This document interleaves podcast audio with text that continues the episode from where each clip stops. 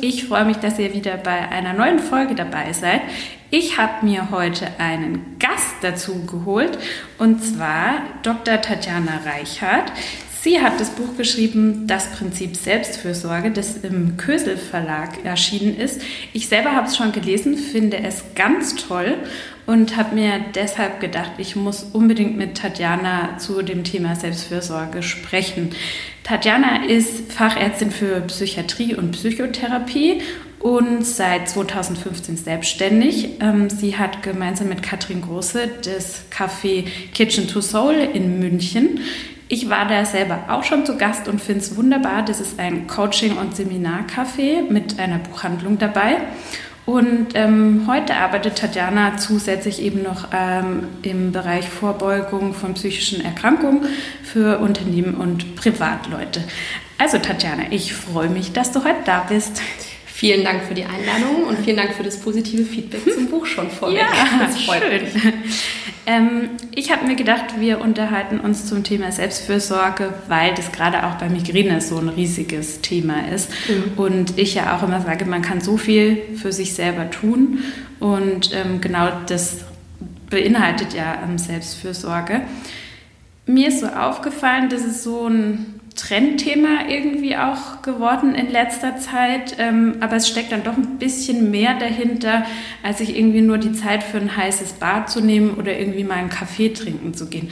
Vielleicht kannst du mal erklären, was eigentlich mit Selbstfürsorge gemeint ist. Mhm. Ähm, also so wie ich es verstehe, es ist relativ schwierig, weil es nicht so eine ganz allgemeingültige Definition gibt. Also ich denke, dass ähm, Selbstfürsorge angesiedelt ist zwischen dieser kompletten Aufopferung und ähm, dem totalen Egoismus. Also weil das ist ja auch so diesem bisschen die Befürchtung, wenn ich selbstfürsorglich bin, dann bin ich ja vielleicht auch egoistisch. Mhm. Und es ist eigentlich genau die Balance dazwischen zu halten. Und es geht viel mehr darum, über Selbstreflexion und sicher auch über Achtsamkeit herauszufinden, wie ist denn eigentlich mein aktuelles Energielevel, mein Energieniveau, wo kann ich Stressoren reduzieren, wo kann ich Ressourcen aufbauen, aber das alles verbunden eben mit der vorgegliederten Selbstreflexion und so wie es die alten Griechen eigentlich gesagt haben, Selbsterkenntnis. Also heißt es auch, die Verantwortung für sein eigenes Leben zu übernehmen. Und das ist eben mehr als nur ja, duschen zu gehen, Bad zu nehmen oder ähm, sich mal fünf Minuten hinzulegen. Mhm. Das heißt, ähm man muss eigentlich überhaupt kein schlechtes Gewissen dabei haben, weil viele verbinden da ja irgendwie auch so ein bisschen was Negatives damit. Ja, wie du gerade eben sagtest, ja, ich bin egoistisch, sondern eigentlich geht es ja wirklich darum, was für sich selbst zu tun und auf sich selbst zu achten, wie du gerade gesagt hast. Genau, und zwar in einem, in einem eigentlich in einem Lebenskonzept. Also mhm. nicht nur im Sinne von rein körperlich, also mhm. geht es mir körperlich gut, sondern auch, und natürlich auch geht es mir psychisch gut, sondern auch so führe ich eigentlich das Leben, das zu mir passt und mir zuträglich ist. Mhm. Und wenn ich das tue, dann bin ich ja auch erst für andere zuträglich. Mhm. Also ich kann eigentlich nur dann für andere sorgen, wenn ich gut für mich selber sorge. Mhm. Und demnach ist es überhaupt nicht egoistisch, sondern ein ganz wichtiger Punkt der Selbstfürsorge ist es sogar, andere Menschen zu unterstützen und gut für andere da zu sein, mhm. ähm, weil das positiv wieder auf mich zurückkommt. Und das ist ja eigentlich, also eigentlich recht simpel, wenn ich, keine Ahnung, im Flugzeug sitze ähm, und dann kommt da die Sicherheitseinweisung, dann würde ich ja auch immer hören, wenn Luftdruckabfall ist, Sauerstoffmaske erst sich selbst, dann dem Kind nebenan mhm. auf die Nase oder wenn wir unseren Körper anschauen und das Herz als vielleicht das wichtigste Organ oder das wahrscheinlich wichtigste Organ, dann ähm, würde das Herz auch immer sich selbst zuerst versorgen und dann die anderen Organe. Also das wäre ein Schmarrn zu sagen, erst die anderen, dann ich, mhm. was wir ja häufig in unseren Antreibern und Glaubenssätzen hören oder auch von der Gesellschaft hören, sondern es geht wirklich andersrum. Also wenn gut für mich gesorgt ist, kann ich die Kraft aufbringen, für andere zu sorgen und ich kann vor allem auch nicht die Erwartungshaltung haben, dass andere für mich sorgen. Also deswegen könnte man auch sagen, wenn ich gut für mich sorge, ist für mich gesorgt. Mhm. Das ist lustig, dass du das mit dem Flugzeug sagst, weil das mache ich mir in den Momenten auch immer bewusst so, okay, nein, ich ich, ich nehme jetzt nicht irgendwie darauf Rücksicht, dass derjenige, mit dem ich verabredet bin, also zum Beispiel, wenn ich mit einer Freundin frühstücken gehe, ähm, dass ähm, man dann erst um 11 Uhr frühstückt, sondern ich mache das mittlerweile so, gerade weil es bei Migräne so wichtig ist, ähm, ungefähr immer zur gleichen Zeit seine mhm. Mahlzeiten mhm. zu sich zu nehmen, dass ich sage, du, okay, wir können uns gerne um 11 zum Frühstück verabreden, aber ähm, ich nehme einfach schon um 9, wenn ich noch zu Hause bin, irgendwie einen Kaffee zu mir und ein kleines Croissant und wir frühstücken dann hinterher mhm. einfach noch nochmal gemeinsam, wie du sagst, erst die eigene Sauerstoffmaske anlegen und dann äh, den anderen quasi den Gefallen tun. Mhm, vor allem ist es auch ein super Beispiel, weil wenn du das jetzt nicht tätest und denken würdest, oh, das kann ich ja nicht bringen oder nicht, oder dann hättest du ein schlechtes Gewissen oder nicht, was denkt die dann über mich? Mhm. Und du würdest dir dein Frühstück verkneifen, würdest dann erst um elf frühstücken und hättest dann eine Migräneattacke, ja. dann könntest du ja eventuell gar nicht zum Treffen gehen. Genau. Oder würdest das Treffen abbrechen müssen. Oder im Zweifel wärst du innerlich sogar noch ärgerlich, weil du dir denken würdest, oh, warum habe ich denn das jetzt eigentlich nicht mhm. gemacht? Also warum habe ich nicht auf mich gehört? Ja, ja. Ja, deswegen, da, da finde ich gerade im Zusammenhang mit Migräne Selbstfürsorge total wichtig. Mhm.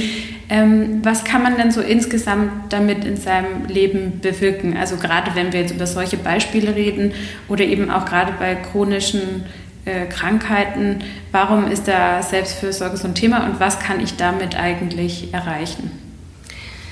Selbstfürsorge bedeutet ja auch, mich dann besser kennenzulernen. Also mhm. rauszufinden, erstens, was bedeutet für mich persönlich Selbstfürsorge, weil es ja auch individuell unterschiedlich ist. Also für den einen bedeutet es, ähm, regelmäßig Sport zu machen oder ist ein Teil, also deswegen habe ich auch gesagt, so eine Roadmap. Jeder mhm. soll für sich rausfinden, was sind die Bausteine, die für jeden, also individuell mhm. hilfreich sind. Der eine sagt, für mich ist ähm, Ernährung total wichtig, was jetzt für mich vielleicht, also mich, mich persönlich gar nicht so das Thema ist, also dass jeder ähm, für sich selber auch guckt, was, ähm, was letztendlich der Baustein ist, der einem selber dazu beiträgt. Und jetzt musst du mir die Frage nochmal stellen, weil ich den Grund, die Grundfrage vergessen Gar kein Problem. Warum das halt gerade auch bei so chronischen genau. Erkrankungen so, so, wichtig ist. Genau, also dass ich mich selbst kennenlerne und rausfinde, was ist für mich eigentlich die, meine Selbstfürsorgestrategie, aber auch, dass ich meine Hindernisse kenne, dass ich genau weiß, was sind denn so meine Fallstricke, warum klappt es bei mir so wenig, weil ich vielleicht mir dann denke, äh, eben auch von mir persönlich berichtet, ich erzähle darüber ja auch im Buch, dass ich zum Beispiel einen ganz hohen Antreiber habe in Richtung, ähm, ich muss immer produktiv sein. Mhm. Und wenn ich dann Kenn irgendwie, ich. das, ich glaube, ist ein sehr typischer. Aber wenn ich zum Beispiel am Sonntag mal auf dem Sofa lag und nichts gemacht habe, hat mich ein schlechtes Gewissen überkommen und zu wissen, dass genau diese Dinge auch Hindernisse sind, ist die Basis dafür, dass ich dann eben eine Strategie entwickeln kann und sagen kann, okay, wie kann ich mich aber trotzdem erholen, entspannen? Wie kann ich es trotzdem schaffen, vielleicht einen Sonntag mal nichts zu tun? Mhm. Ähm, und durch dieses sich kennenlernen und seine Hindernisse zur, zum guten Umgang mit sich selbst ähm, herauszufinden und die zu überwinden, das ist ja auch was, was dann bei einer chronischen Erkrankung dazu beiträgt, dass ich die aktiv ähm, bewältige. Mhm. Also es ist, ähm, es, natürlich kann ich das nicht komplett wegmachen und das ist ja mhm. auch ein Teil davon, dass ich es auch akzeptiere in einer Art und Weise, was, was ich halt auch akzeptieren muss, weil ich es nicht ändern kann. Aber einen großen Teil kann ich steuern mhm. und das muss ich aber erst rausfinden und das mhm. finde ich ist dann die Verantwortung, die Selbstverantwortung, die so ein mhm. großes Thema der Selbstfürsorge ist. Das finde ich total spannend, weil ähm, für mich klingen da so ein paar Punkte eben raus. Ich muss erstmal das System entschlüsseln. Also mhm. ich muss erstmal merken, was äh, tut mir gut, was tut mir nicht gut, weil oft ist es ja, man ist sich gar nicht so drüber bewusst. Man ist so im Alltag in seinem Automatikmodus. Mhm. Modus, das ist ja auch was, was bei Achtsamkeit oft das Thema ist. Man merkt überhaupt nicht, dass man sich selber übergeht in manchen mhm. ähm, Dingen. Deswegen finde ich das wichtig, dass du gesagt hast, ja, auf jeden Fall erstmal bewusst werden. Und wie du sagst, genau Selbstverantwortung übernehmen. Das ist ja auch oft meine Botschaft, nicht sich auf nur andere verlassen und so in diesem Zustand zu verharren und zu sagen, ich kann ja eh nichts tun, sondern ich kann, finde ich jetzt persönlich auch meine Erfahrung schon einiges tun, auch wenn ich, wie du sagst, es nicht wegzaubern kann. Mhm. Dann, genau. Aber mhm. so die Grundbotschaft, man hat eigentlich was in der Hand was relativ einfach ist, wenn man mhm. sich bewusst ist, mit dem man was bewirken kann. Ja. ja. Also es gibt auch wirklich schöne Forschung dazu, wenn man zum Beispiel den Begriff der Resilienz, also der seelischen Widerstandsfähigkeit mhm. nimmt. Und dann könnte man ja meinen, ja, die haben Glück gehabt, die haben so eine tolle Genetik, das sind die Stehaufmännchen, die kommen trotz der ganzen Krisen super durchs Leben, denen geht's ja gut. Ja. Die haben es ja easy. Ja. Ähm, gibt aber Studien, die eindeutig zeigen, dass 50 Prozent von unserer seelischen Widerstandsfähigkeit trainierbar ist und erlernbar ist. War ein Thema sogar in meiner letzten oder vorletzten Podcast-Folge. Aber gut, dass du das nochmal erwähnst. Ja, Ja. das ist super. Ja, das finde ich spannend, wie du sagst. Du hast ja auch den wissenschaftlichen Hintergrund dazu, ja. Und das, denke ich, ist so wichtig, dass wir das als Beispiel dafür nehmen, dass es in vielen anderen Bereichen auch so ist, dass natürlich passiert viel mit uns, aber es macht uns aus, dass wir als Menschen die Möglichkeit haben, Verantwortung zu übernehmen und zu steuern. Das unterscheidet uns vom Tier. Tiere sind ja dann eher reflexartig oder instinktartig in ihrem Handeln und wir sind das einzige Lebewesen, das den Verstand damit bekommen hat, äh, das zu bewältigen und zu entscheiden und für sich zu entscheiden, tue ich das oder tue ich das nicht. Wenn ich natürlich jetzt eine schwere Depression habe, dann kann ich das nicht mehr frei entscheiden, völlig klar. Ja. Oder wenn ich jetzt ähm, in einer Migräneattacke bin, kann ich jetzt auch nicht mehr sagen, Nee. äh, mache ich irgendwie rückgängig. Ja. Aber so dieses grundsätzliche Steuerungsfähigkeit und Verantwortungsübernahme, das ist was, was wir geschenkt bekommen haben. Und ich finde es auch ganz schön fahrlässig, wenn wir das dann so hergeben und Mhm. uns dann so in die Hände des Schicksals begeben und sagen, ach, die Welt macht was mit uns. Mhm. Und das Leben ist so böse zu mir. Ich weiß, ich klinge da manchmal ein bisschen sarkastisch, aber das ist was, Ja. was ich persönlich ganz schlecht ertragen kann, wenn Menschen Ja. in so eine Opferrolle sich begeben. Ja, und in es so ist ein aktives. Ja. Das ist, und das ist das, was sie vergessen. Also ich, ich höre häufig von meinen Klienten und auch Patienten so, ja, die Welt ist so schlecht zu mir oder es ist mir was ganz Schlimmes passiert und der Mensch, der mir das angetan hat, hat mein Leben zerstört. Ja, mag schrecklich sein, ich möchte es nicht bagatellisieren. Auf der anderen Seite ist es Vergangenheit und ich kann die Zukunft bestimmen. Und, und kann wirklich auch was beitragen. Und selbst wenn ich eine chronische Erkrankung habe und ich meine, ich habe auch natürlich in meinem ganzen Berufsleben mit Menschen zu tun gehabt, die wirklich schlimme, also ganz, ganz schlimme Erkrankungen hatten und haben.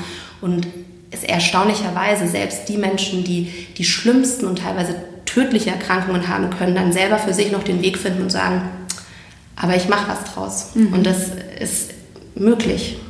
Das finde ich auch wahnsinnig spannend, dass man sich bewusst macht, dass man so eine Kraft in sich hat. Ja. Also, dass die eigentlich ja schon in dir drin ist. Man muss sie einfach nur beleben, aufwecken, sich darüber bewusst werden, wie du sagst. Ja, und man muss sich darüber bewusst werden, dass auch in dieser Passivität, eine, also das ist eine aktive Entscheidung, wenn ich mich in die Passivität begebe. Ja. Also wenn ich ähm, sage, ich bin das Opfer oder die Migräne macht mich kaputt oder Krankheit XY macht mich kaputt Ja. oder der Stress macht mich kaputt, Ja.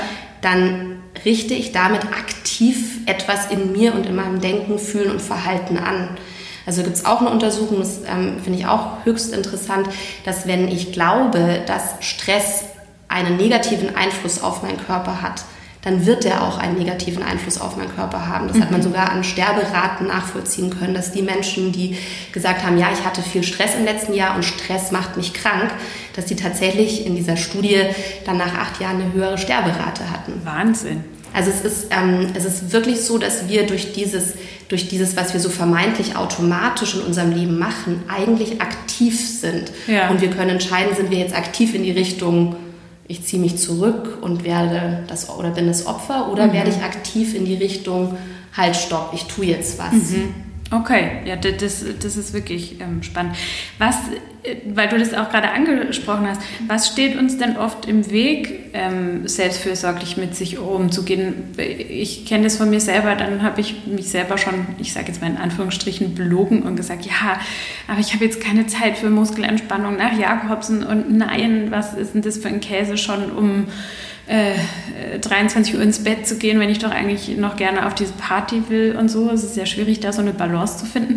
Also sind es so Gedankenmuster, Glaubenssätze, die uns da im Weg stehen, das so wirklich durchzuziehen? Ich denke, es ist eine Kombination aus vielen unterschiedlichen Punkten und ähm, auch da wieder individuell bei jedem unterschiedlich. Bei ganz vielen ist es dieses, ich habe keine Zeit. Der innere Schweinehund, wenn man ehrlicherweise hinschaut, ist es eher so, ich habe jetzt eigentlich keinen Bock auf Entspannungsverfahren, weil ich möchte jetzt einfach nur Fernsehen schauen. Ähm, und dann ist es halt, ja, ich habe jetzt keine Zeit, ja, warum, was mache ich denn stattdessen? Ähm, oder ähm, die, diese, diese mega Antreiber, wie sie schon gesagt haben, ich muss immer produktiv sein oder erst die anderen, dann ich. Oder ähm, ich kann doch jetzt die Wäsche da nicht liegen lassen, was denken denn dann die anderen? Oder erst die Arbeit, dann das Vergnügen. Oder ich kann den anderen nicht hängen lassen, wie du es bei deiner Freundin und dem Frühstück vielleicht so ein bisschen angedeutet hast. Ähm, also das sind eigentlich ja wirklich, wie du gesagt hast, nur unsere Gedanken oder bestimmte gesellschaftliche Vorgaben und Normen, die wir auch durch unsere Eltern oder einfach die gesellschaftliche Sozialisierung mitbekommen haben. Und ähm, was dann natürlich dazu kommen kann, sind auch wirklich so Faktoren wie Kinder, die sind da. Also wenn ich eigene Kinder habe, dann kann ich natürlich nicht mehr komplett alles selbst entscheiden. Wollte ich jetzt gerade als nächstes fragen, weil auch die Frage öfter kommt, wie, mhm. ist, wie geht man damit dann um? Ja, und was aber noch ein Hindernis ist, ist, dass ich manchmal gar nicht sehe, wie viel Zeit ich eigentlich für Selbstfürsorge hätte. Also dass ich gar nicht realistisch auf dieses Thema gucke. Mhm. Also dann sage ich, ich, ja, wann soll ich denn das machen? Habe ich ja keine Zeit dafür oder geht ja nicht. Ja. Dabei, wenn ich genau hinschauen würde, würde ich merken, selbstverständlich könnte ich das entscheiden. Also könnte ich oder hätte ich auch die Zeit dazu. Bei den Kindern, da komme ich gleich dazu, ist vielleicht noch ein bisschen was anderes, aber ähm, wenn man Umfragen anschaut von den Krankenkassen in Deutschland, da kommt raus, dass der, der Deutsche im Durchschnitt, und zwar über alle Krankenkassendaten, also mit allen Versicherten, ähm, im Durchschnitt drei Stunden Medien konsumiert und Fernsehen am Tag, mhm. pro Tag. Also wenn irgendjemand zu mir sagt, ich habe keine Zeit für Selbstfürsorge, dann sage ich ja, was macht ihr denn am Abend? Ja. Okay. Und wenn ihr mit Freunden unterwegs seid, ist es doch schon Teil der Selbstfürsorge, wenn ihr euch dafür entschieden habt. Ja. Und wenn ihr ähm, mit euren Freunden zusammen Abendessen geht zum Beispiel. Und wenn ihr vorm Fernseher sitzt, weil ihr sagt, ihr seid so fertig, weil der Tag so anstrengend ist, dann geht, nehmt euch ein Bad oder geht früher schlafen. Mm. Also das, natürlich ist es zu leicht dahergesagt, aber es ist dieses, dieses, es ist ein Gefühl von, ich habe keine Zeit. Mhm. Und wenn wir genau hinschauen, hätten wir die Zeit, wir haben nur einfach manchmal keine Lust. Mhm. Und dann und, ist es auch okay. Ja, und wir belegen es ja vielleicht auch anders, dass man dann auch schon wieder sagt, oh ja, ich treffe mich zwar mit meinen Freunden und es tut mir schon gut, aber irgendwie ist es auch Stress. Also das ist ja dann, wie man es sich selber äh, erzählt, sage ich jetzt mal so, ja. wie du das vorhin auch sagtest mit dem Stress. Ja, ja das, ist eine, das ist eigentlich schön, wie du es formulierst, welche Geschichte ich mir selbst ja. erzähle. Wenn ich sage, ich muss mich heute Abend noch mit meinen Freunden treffen, fühlt sich das wahrscheinlich nicht selbstbestimmt und frei und ähm, selbstfürsorglich ja. an.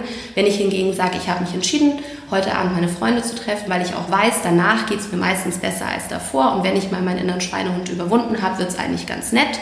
Mhm. Dann ist das schon ein Teil meiner Selbstfürsorge und meiner Ich-Zeit, weil ja auch alle sagen, ich habe zu wenig Zeit für mich. Mhm. Das gehört da ja auch dazu. Und wenn ich zu der Erkenntnis komme und sage, nee, das ist echt zu viel, weil ich jetzt jeden Abend was vorhabe, dann liegt es an mir zu sagen, okay, dann sage ich den nächsten Termin einfach mhm. ab oder nicht mehr zu in Zukunft. Und wenn ich Kinder habe, die natürlich komplette Aufmerksamkeit auch fordern, gerade im Babyalter, da geht es, glaube ich, umso mehr um diese Bewertung. Also ich selber habe keine Kinder, deswegen ist es jetzt wirklich nur beobachten oder mhm. studieren oder anschauen. Ähm, aber es ist dieses, wenn ich erlebe, dass die Zeit mit meinem Kind ja auch gleichzeitig eine Zeit ist, die mir gut tut, mhm. dann ist das ja auch schon ein Teil davon. Und mhm. vielleicht haben wir auch manchmal zu hohe Erwartungen. Also wenn ich Selbstfürsorge meine, dann heißt es ja nicht unbedingt, ich brauche dafür jetzt drei Stunden extra Zeit nur für mich, mhm. sondern es kann ja auch bedeuten, dass ich vielleicht einmal ganz kurz durchatme, drei Minuten meinen Kopf frei kriege und ähm, vielleicht gerade mal eine Achtsamkeitsübung mache. Ja. Also es ist ja also das sind drei Minuten, also es ist nicht, es muss nicht immer Stunden sein ja. und es ist jetzt kein Riesenthema. Ja. Ist, oder ich könnte kurz in mich reinfühlen und fragen, wie geht es mir eigentlich gerade? Bin ich, sind meine Muskeln entspannt? Das ist total spannend, dass du das sagst, weil ähm, ich hatte gestern, vorgestern, also ich hatte die Tage bei Instagram eine Fragerunde gemacht und habe auch die Frage bekommen, ähm, ja, wie ist es, hast du einen Tipp äh, wegen der Regelmäßigkeit, die mhm. bei Migräne so wichtig ist, ähm, wenn ich ein kleines Kind oder Familie habe?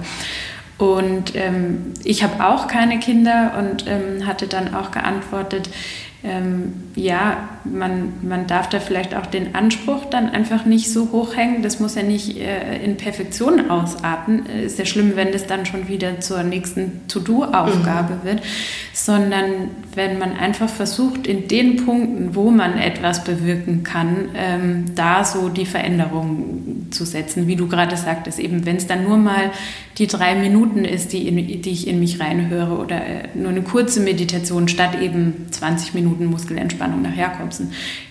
Da gebe ich dir recht und das finde ich auch total gut, dass du das sagst, dass man das ja für sich individuell, wie du das ja auch mhm. mit deiner Roadmap im Buch eigentlich beschreibst, für sich so sein eigenes Modell finden kann. Ja. ja.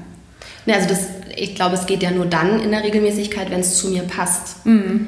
Und ähm, es gibt so ganz kleine Kleinigkeiten, die total viel verändern. Also zum Beispiel auch, was, was man machen könnte, wäre, ähm, und was ich selber auch mache, ist so eine ganz kleine Dankbarkeitsübung pro Tag. Mhm. Also wenn ich nur zehn Finger Dankbarkeit an jedem Finger, wofür bin ich heute mhm. oder im, im Hier und Jetzt dankbar, wenn ich mir darüber Gedanken mache, dann sind es vielleicht drei Minuten, mhm. aber die verändern ja durch diese Übung, verändere ich meine Gedanken und meine Gefühle und damit auch mein Verhalten. Also mhm. wenn ich zum Beispiel als Mutter total gestresst bin mit einem kleinen Kind im Moment, was ich total nachvollziehen könnte und Schlafdefizit hat man da sowieso. Ja. Ich glaube, das kann man ja auch nicht wegmachen, das ist halt dann so, vorübergehend zumindest.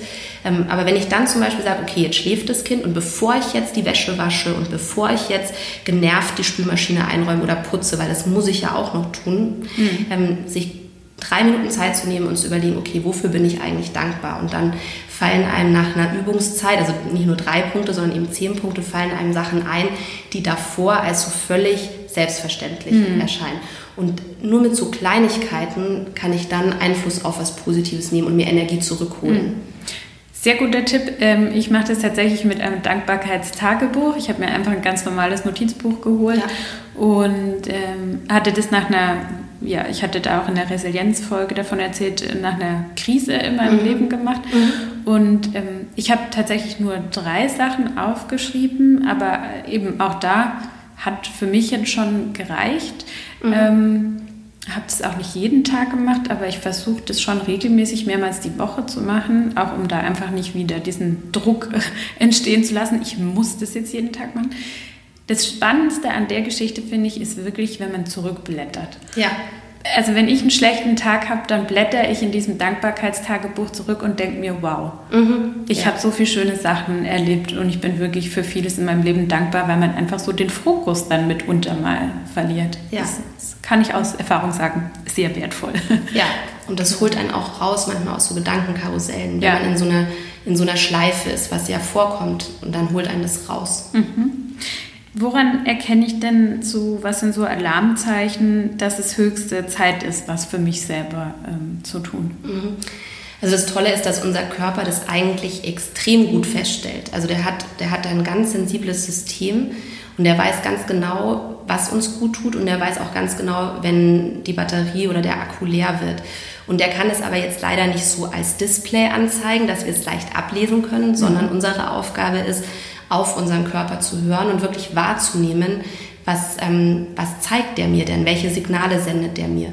Und das sind dann wirklich, also man würde sagen, Warnzeichen des Körpers und das sind Sachen, die wir alle kennen. Das sind Kopfschmerzen, also vor allem Nackenverspannungsschmerzen, die ja auch manchmal Träger für Migräne sein können, mhm. aber das ist ähm, was ganz, ganz häufiges, weil ich ja ständig in dieser Anspannung bin und damit ja. dann natürlich auch die Nackenmuskulatur und Rückenmuskulatur sich verspannt und die Kopfschmerzen kommen Schlafstörungen, wenn ich nicht mehr schlafen kann, wenn ich grübeln muss, ähm, innerliche Unruhe, totale Unaufmerksamkeit, dass ich zum Beispiel gar nicht mehr weiß, ah, wo habe ich jetzt meinen Schlüssel hingelegt und wie bin ich jetzt eigentlich mit dem Auto von der Ecke zur nächsten Kreuzung gekommen.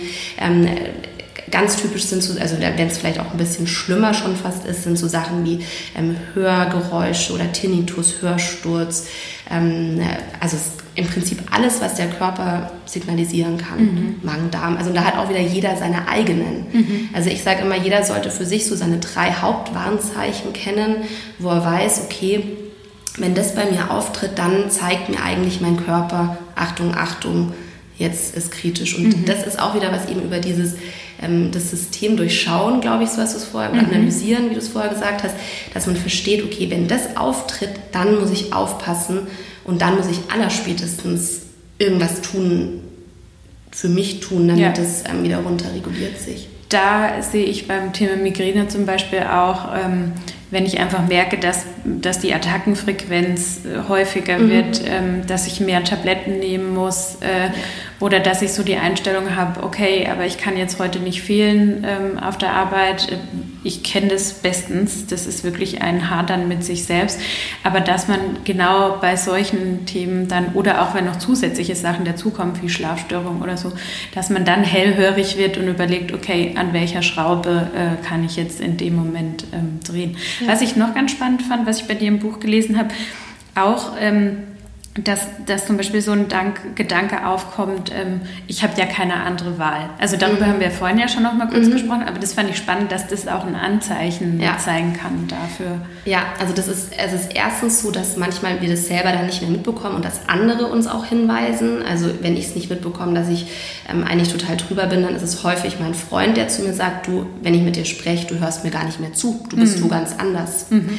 Oder du bist so gereizt, was ist denn los? Also manchmal merke ich es selber gar nicht und deswegen glaube ich, ist es auch gut, wenn man jemanden Vertrauten hat, der einem da vielleicht auch manchmal freundlich sagen kann, du, ich glaube, es ist gerade wieder ähm, ein bisschen viel, ja. achte mal auf dich, also dass man das auch dankbar annimmt und nicht sagt, was bist du für einer, jetzt lasst mich machen.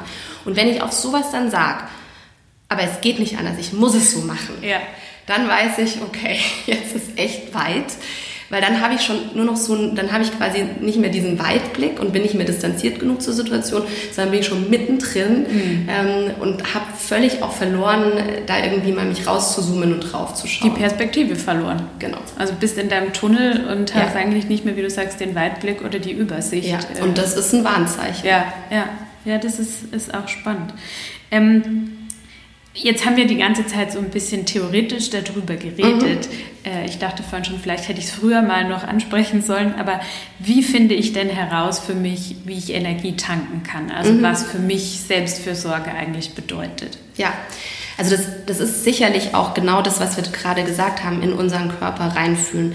Also das, was wir an negativen, oder was heißt, ist es überhaupt, ich will es eigentlich gar nicht werten, an Signalen von unserem Körper bekommen, die uns in Richtung weisen, Achtung, Achtung, also eher so Signal-Warnkarten, mhm. die uns der Körper zeigt. Sowas gibt es auch in die andere Richtung, dass der Körper uns zeigt, ah, super, da will ich hin, das ist ganz toll. Mhm. Und das nennt, nennt man somatische Marker. Also der Körper, Soma, der Körper gibt uns eben Zeichen, das ist gut, da möchte ich hin oder äh, äh, besser nicht, da gehe ich lieber weg. Und das kennen wir, wenn wir Menschen mögen, also wirklich intuitiv einfach mögen, gut riechen können, die Chemie stimmt, dann gehen wir gerne hin und haben wir auch eine Nähe gern. Da denken wir an den Menschen und denken, ach schön, wenn wir verliebt sind. Ja. Fühlt sich meistens ja auch schön an. Manchmal ist es auch noch so ein Stressgefühl. naja, manchmal ja. kommt beim Verliebtsein ja so ein Stressgefühl, dann ist ja. es auch schon wieder so ein bisschen zweischneidig. Ähm, und wenn ich jemanden überhaupt nicht mag, dann spüre ich das im Körper.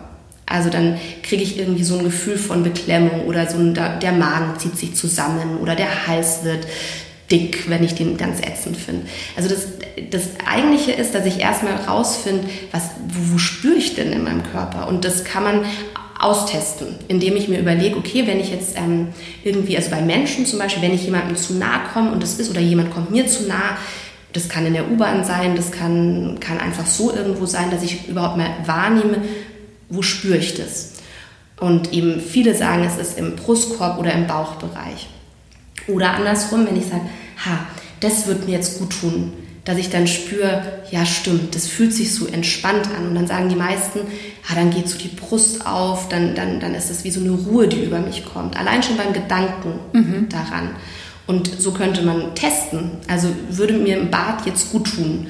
Und wenn ich schon denke, oh nee, wenn ich also schon angespannt und so fast so wie so. Ich gebe zu, ich bade nicht gerne. Ich auch nicht. ja, also ich finde Baden total blöd, deswegen frage ich mich immer, warum werden Wohnungen immer mit Badewanne vermietet? Gut, sind wir uns einig.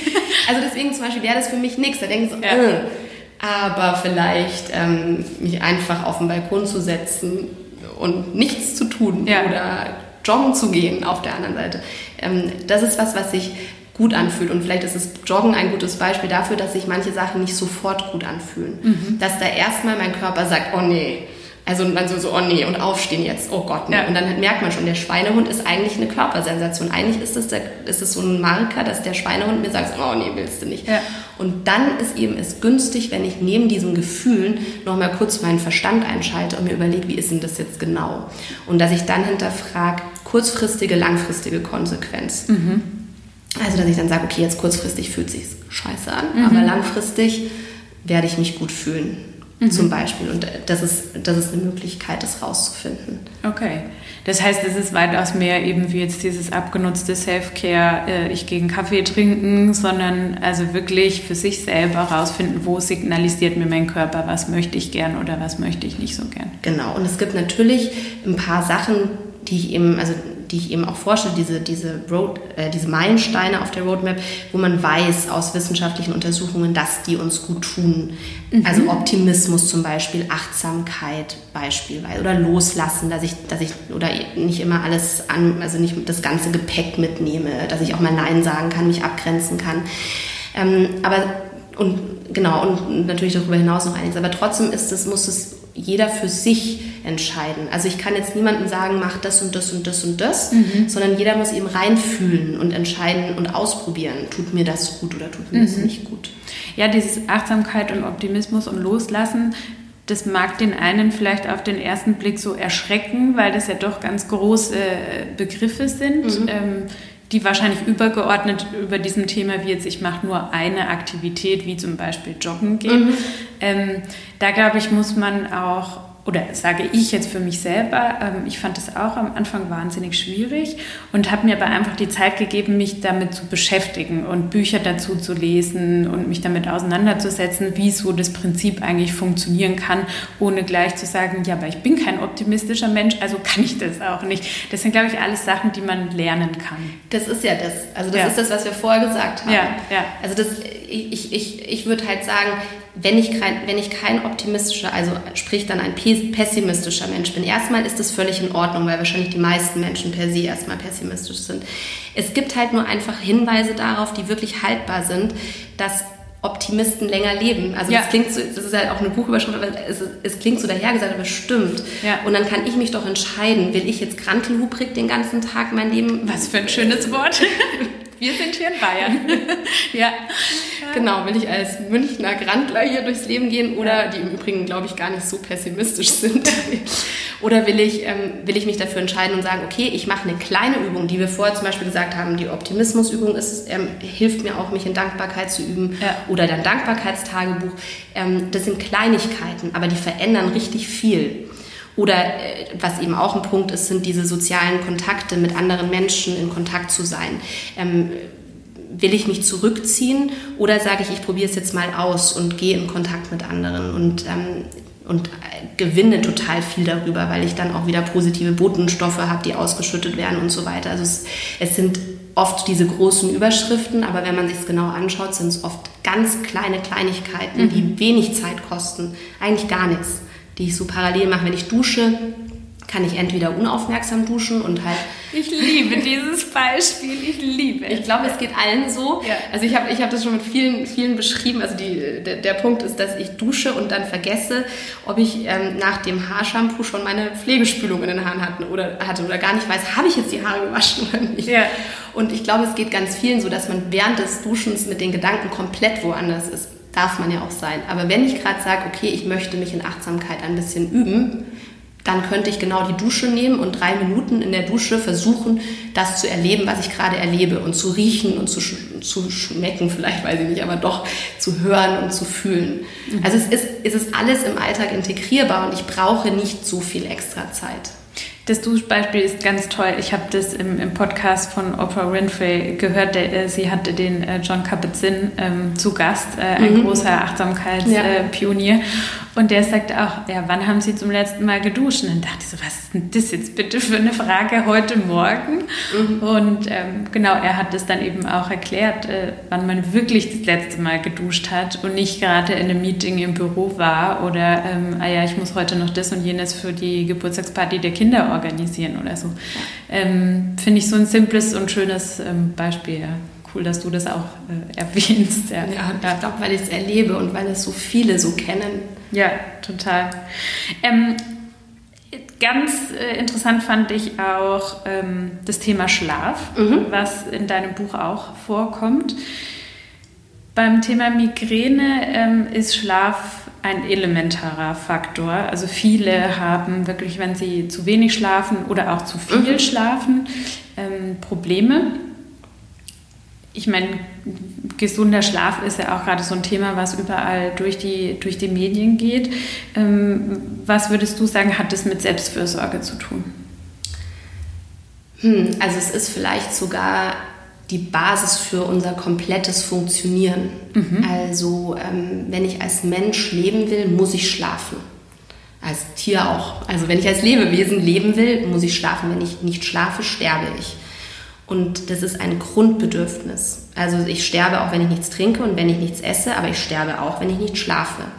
Und ich glaube, dass wir das manchmal vergessen in unserer Zeit, wo alles so linear nach vorne geht. Also wir müssen immer schneller, weiter, höher und neuere Ziele erreichen. Aber eigentlich haben wir als Menschen diese große Synchronizität. Also wir müssen immer in so einer Chronobiologie leben. Wach, Schlaf, wach, Schlaf. Und es darf auch mal, es müssen nicht immer acht Stunden und also, also es war früher auch ein bisschen anders. Früher haben die Menschen nicht durchgeschlafen, sondern die mussten dann nachts nochmal aufstehen und so weiter. Also, aber es ist grundsätzlich so, dass wenn wir diesen Schlaf in der Regelmäßigkeit, also in den Stundenkontingenten nicht haben, dass unser Körper nicht mehr funktionieren kann. Und es zeigt sich dann ganz schnell, also bei Migränemenschen, Patienten oder Betroffenen, ja. ganz, ganz schnell und bei anderen aber auch ganz, ganz schnell, weil mhm. wir Konzentrationsstörungen haben, weil wir ähm, weniger belastbar sind, weil wir viel dünnhäutiger sind und so weiter. Und ähm, wir versuchen manchmal genau daran zu sparen. Also, dass wir sagen, ich reduziere meinen Schlaf, dann habe ich mehr Zeit. Ja. Und das ist genau der falsche Weg. Ähm, wenn ich gut geschlafen habe oder ausreichend in meiner Menge, bin ich viel, viel belastbarer und kann viel besser für mich, also habe damit für mich gesorgt und kann damit auch viel besser für andere sorgen. Ja. Also würde ich sagen, ist das eins der allerwichtigsten Punkte überhaupt. Das finde ich auch. Ähm, ja, ich hatte, ich hatte da auch mal einen Artikel drüber geschrieben und ähm, da hat es auch den Aspekt, dass im Schlaf ja eigentlich dein Gehirn sich resettet, sage ich mhm. jetzt mal, oder die ganzen Vorgänge da äh, ablaufen, die dich wieder fit für den nächsten Tag machen. Also das hat ja dann wirklich, das vergisst man, glaube ich, auch irgendwie oft, was der Körper dann eigentlich arbeitet, ja. also was da, was da abläuft, dass der das wirklich braucht, weil wir bekommen ja irgendwie nichts davon mit, wir mhm. schlafen und ähm, tatsächlich ist es elementar. Also. Wir bekommen es nicht mit, was da passiert parallel die ganze Zeit und wir werden manchmal sogar ärgerlich, wenn wir das Gefühl haben, das funktioniert jetzt nicht so, wie wir das wollen. Mhm. Also so, ich habe schon etliche Menschen und ich kenne es bei mir genauso, dass wenn, wenn ich irgendwie, ich habe was zu tun und stehe auf und bin jetzt wie zum Beispiel jetzt erkältet und dann denke ich mir so, so ein Mist, warum bin ich jetzt erkältet? Ähm, jetzt funktioniert ja alles nicht mehr so, wie ich mir das vorstelle. Aber dass wir überhaupt funktionieren, ist so ein Wunder mhm. und unser Gehirn, was das, es gibt nie Ruhe, das gibt nicht mal nachts Ruhe. Aber was du gesagt hast, ist dieses, dass nachts der einzige Moment ist, im Schlaf, also nicht nachts, sondern grundsätzlich im Schlaf, in bestimmten Phasen, wo eben sowas wie eine Müllabfuhr durch unser Gehirn geht und die ganzen Botenstoffabfälle, die tagsüber entstehen, abgeräumt werden, damit wir am nächsten Tag wieder denken können. Und wenn wir das nicht haben, sterben wir. Und es werden bestimmte Hormone nur im Schlaf ausgeschüttet, zum Beispiel Wachstumshormone. Und wenn wir nicht schlafen, also bei Babys sieht man das, wenn die nicht schlafen würden, die würden sofort sterben, weil die nicht mal mehr die lebensnotwendigen ähm, Botenstoffe ausgeschüttet bekämen. Also ist faszinierend, was da alles dahinter steckt, mhm. worüber man sich vielleicht gar nicht ähm, bewusst ist. Okay. Ja. Ähm, wir haben schon über Achtsamkeit gesprochen.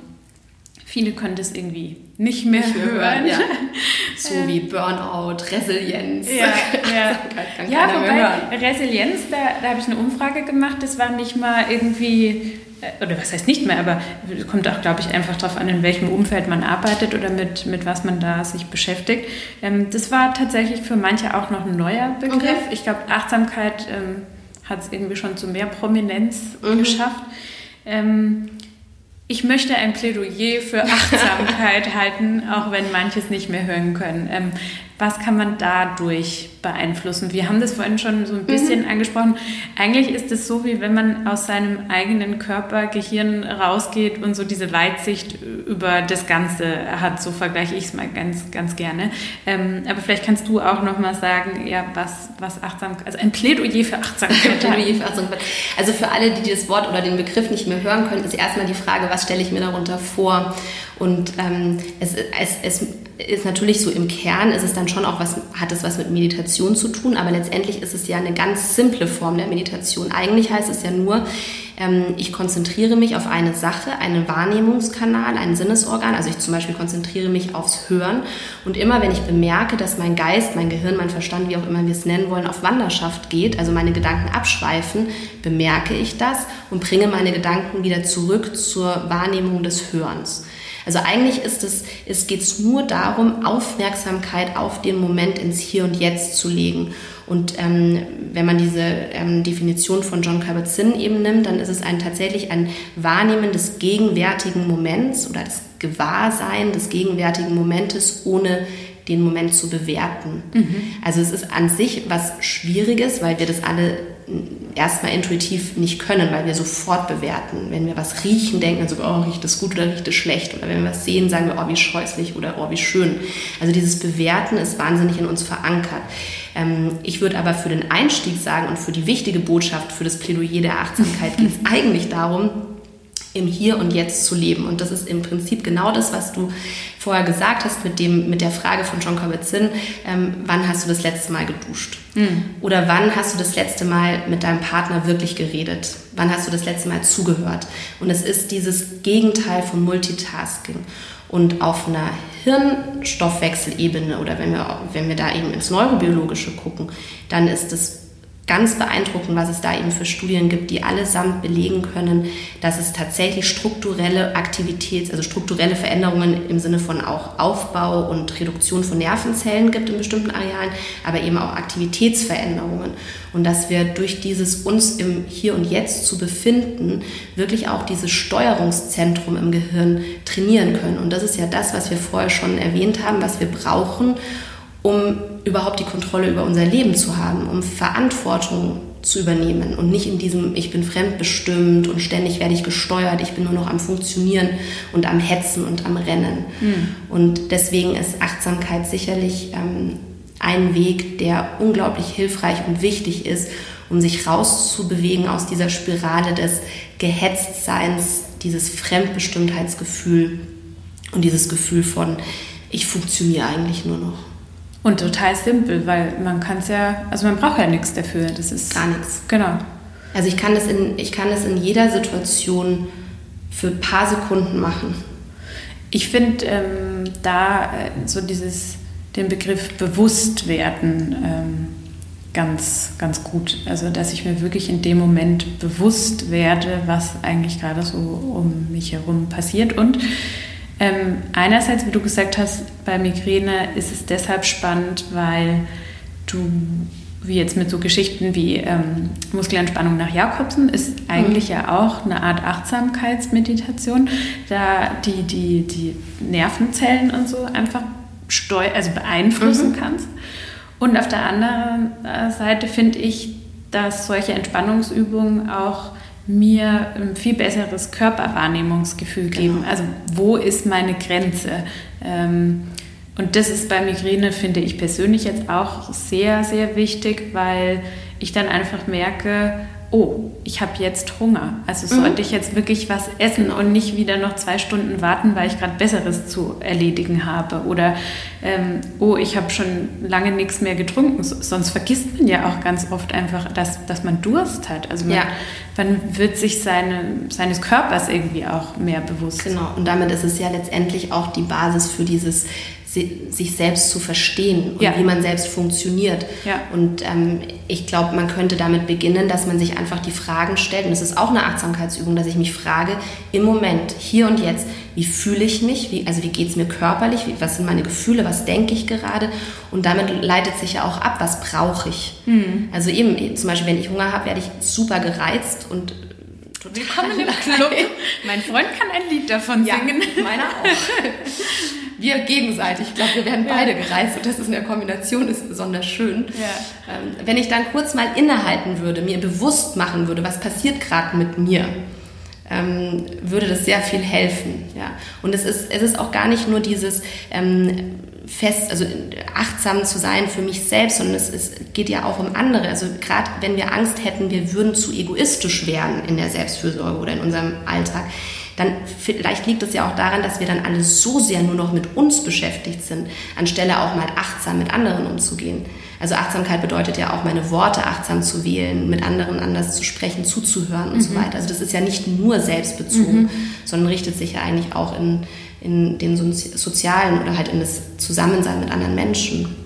Und einfach so ein bisschen den Autopilot ausschalten. Ja. Das ist, glaube ich, das Ding. Und das sagen auch viele, ähm, also wenn ich Workshops in, in Unternehmen beispielsweise halte, dann sagen das viele Mitarbeiter und Führungskräfte, dass sie einfach an, häufig von den Workshops das vor allem mitnehmen, dieses einfach nur dieses Thema Achtsamkeit und zwar Dinge mitzubekommen.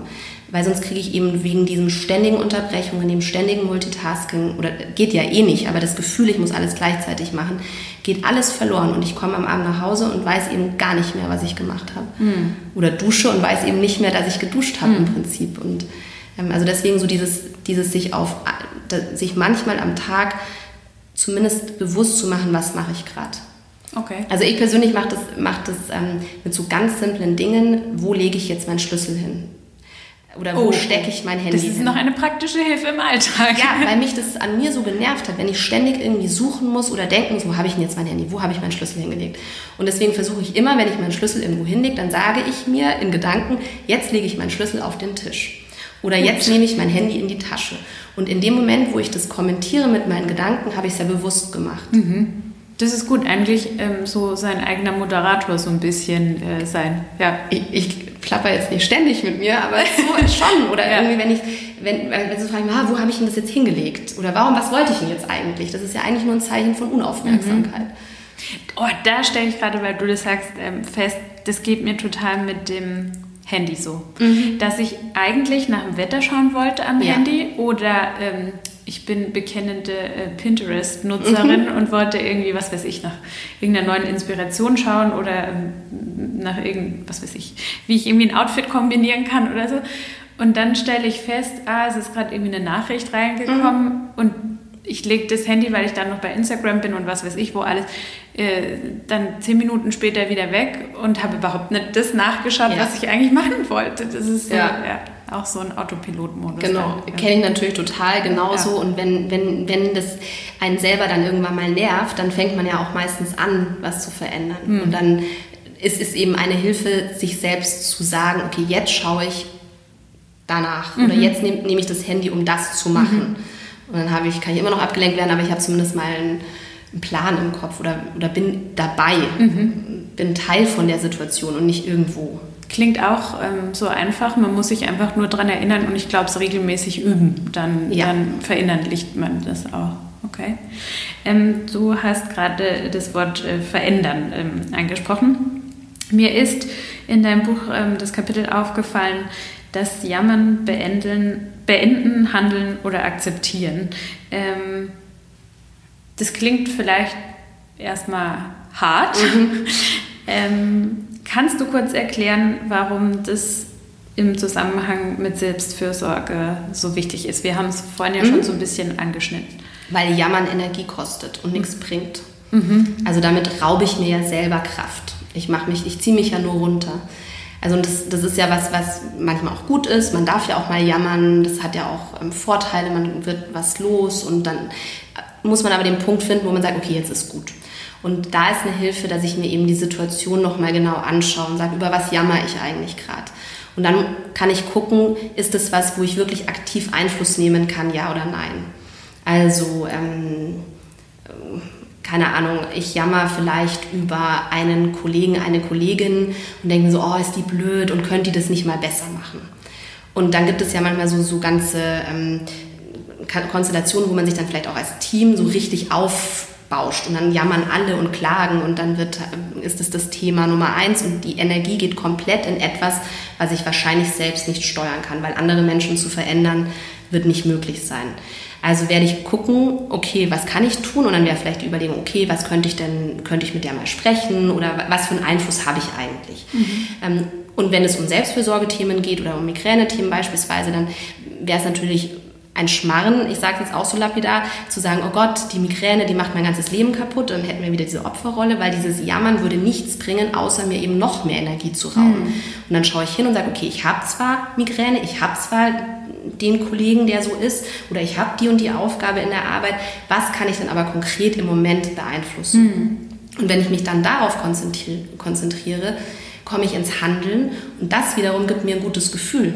Mhm. Also das ist das Spannende, wenn ich eben in dieser Passivität verharre, kostet mich nicht nur die Passivität und das Jammern Energie, sondern es raubt mir letztendlich auch den positiven Effekt, eine Entscheidung zu treffen und ins Handeln zu kommen, was wiederum positiv belohnt wird. Es blockiert am, am Ende des Tages, ja. Genau. Also ja. es, und und ähm, natürlich klingt es dann auch so leicht gesagt, dann sollte man ins Handeln kommen, aber ich glaube, wenn man sich das auch einfach erstmal wirklich einfach die Situation mal kurz anschaut und sagt, über was jammer ich eigentlich gerade? Also wieder eigentlich Achtsamkeit, Aufmerksamkeit, Lenkung. Ich jammere, stimmt, ich jammere. Worüber eigentlich?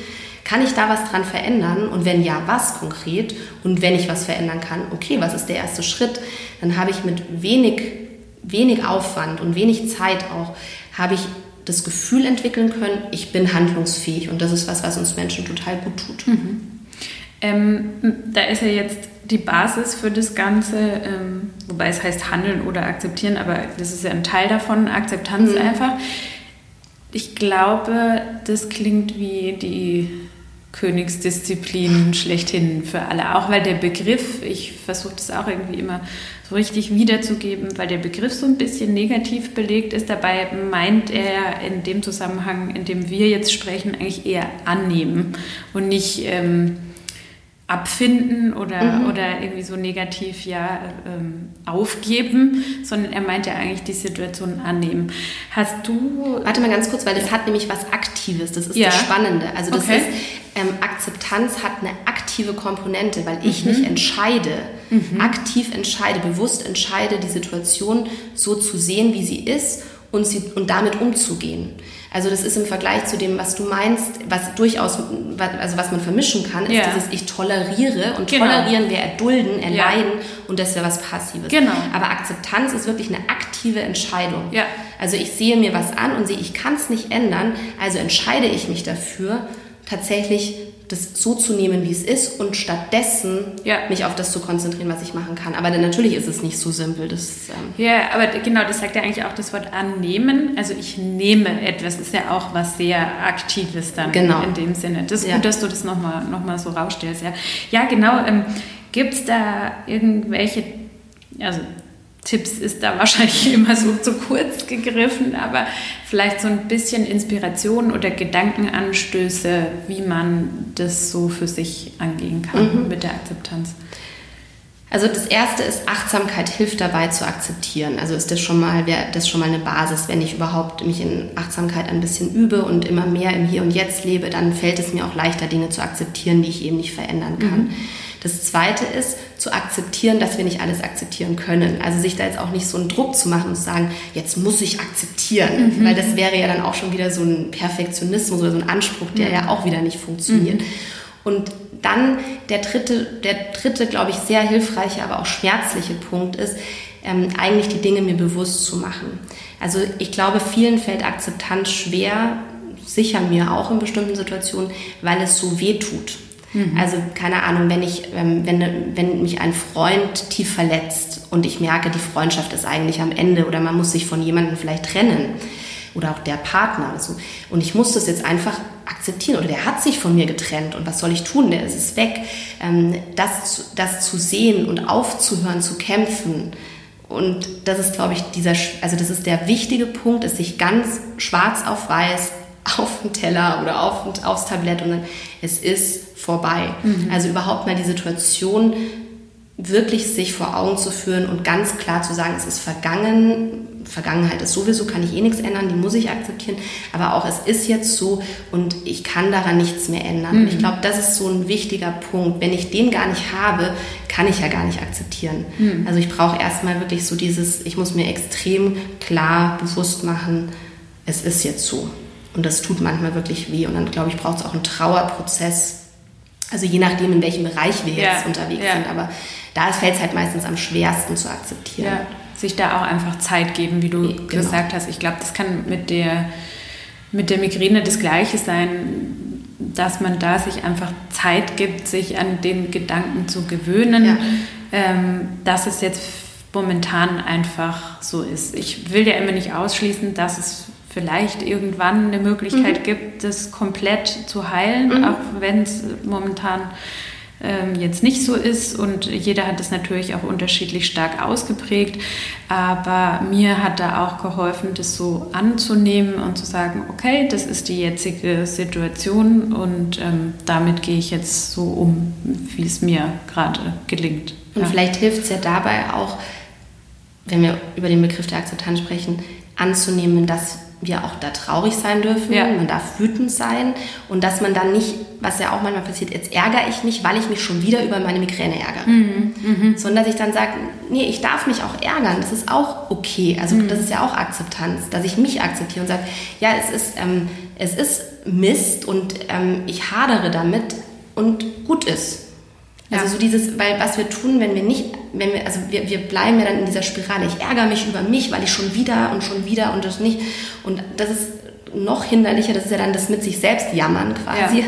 oder über sich selbst lamentieren, dass man einfach sagt, ja, ich bin halt wütend und okay ist. Ja. Und ich habe jetzt mal geweint oder ich bin da jetzt sauer und okay ist. Ja, ja äh, wir haben uns jetzt schon fast eine Stunde lang unterhalten. Oh. es war mega, mega spannend. Ich fand das total klasse. Ich hoffe für die Zuhörerinnen und Zuhörer. Ja, auch. ich hoffe auch, ihr gebt uns ähm, Feedback auf diese Folge. Ich freue mich da, wenn ihr bei Instagram vorbeischaut unter ähm, Migräne-Superhelden, Migräne mit AE. Ähm, Schaut ähm, gerne mal in Tatjanas Buch rein, ähm, besorgt euch das, ähm, das Prinzip Selbstfürsorge, wie wir Verantwortung für uns übernehmen und gelassen und frei leben vom Kösel Verlag. Ich mache euch auch den Link in die Show Notes zu Amazon. Ähm, Tatjana, wo kann man dich noch finden, wenn die Leute irgendwie nach dir suchen? Ähm also entweder über unsere Homepage vom Kitchen to Soul, also www.kitchen2soul.com oder www.tatjana-reichhardt.de. Okay. Genau, ich habe auch Instagram und Facebook, also man findet mich. Einfach nach Wenn man mich googelt, findet man mich. Okay, das ist wunderbar. Ich ähm, habe ja immer am Ende ähm, jeder Folge ein Mantra für euch. Um ehrlich zu sein, ich habe jetzt, weil es eine Interviewfolge ist, gar nichts direkt vorbereitet, aber ich gehe aus diesem Gespräch raus mit dem Mantra, ich bzw. du kannst etwas tun. Also wir sind ähm, nicht ausgeliefert, wir können etwas tun, du kannst etwas tun, ich kann etwas tun. Und das finde ich ähm, eigentlich ein wahnsinnig positives Fazit so aus dem Gespräch. Ich danke dir, Tatjana, für deine Zeit und ähm, ja, wünsche dir und ähm, dir, die du zuhörst, ähm, alles Gute. Vielen Dank und das wünsche ich dir und euch natürlich mhm. auch. Dankeschön.